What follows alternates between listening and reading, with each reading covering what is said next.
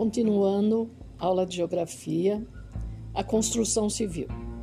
A construção civil é uma atividade econômica que envolve a confecção de obras, como casas, edifícios, pontes, viadutos, estradas, aeroportos, barragens, entre outros.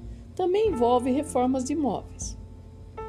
Ela é considerada uma atividade do setor secundário, pois transforma as matérias-primas, areia, cal, alumínio, etc., em produtos acabados, casas, prédios e edifícios. Há, diversas, há diversos profissionais envolvidos no setor da construção civil: pedreiros, pintores, topógrafos, carpinteiros, marceneiros, eletricistas, mestres de obras, ferreiros, entre outros. Um aspecto bastante interessante é que o número de mulheres empregados nesse ramo cresceu bastante no Brasil. Nos últimos anos, desempenhando tarefas que tradicionalmente era desenvolvida apenas por homens.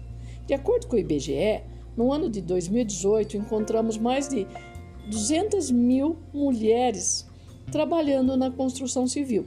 Outro aspecto que chama a atenção é o fato de a construção civil ser, ser de extrema sensível em relação às crises econômicas.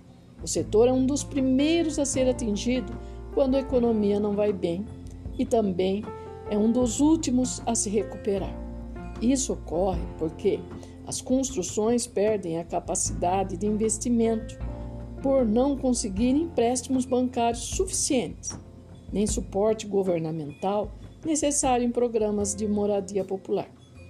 Com a construção civil, emprega um número muito grande de trabalhadores nas crises econômicas, há um aumento alarmante das taxas de desemprego. Por outro lado, o crescimento do setor é um dos principais indicativos de que a economia de determinada região está se desenvolvendo por causa da demanda crescente por moradias e por obras de infraestrutura, como rodovias, viadutos, portos, entre outros. Então, aqui está falando tudo sobre isso. E estamos passando né, por uma crise econômica, tanto no setor né, primário, secundário, todos, né, todos os setores aí, aí uh, o terciário, que né, vai ser o comércio, mas é um período que vai passar, porque não é uma. Né, a, a crise, graças a Deus, já está passando. Então, na página 20, 19, 20 e 21, tem umas questões simples para fazer. Então, respondam corretamente, eh, né? início de frase, letra maiúscula, ponto final no final de frases, uh, e façam direitinho as questões. Depois a gente manda a, a correção. Tá?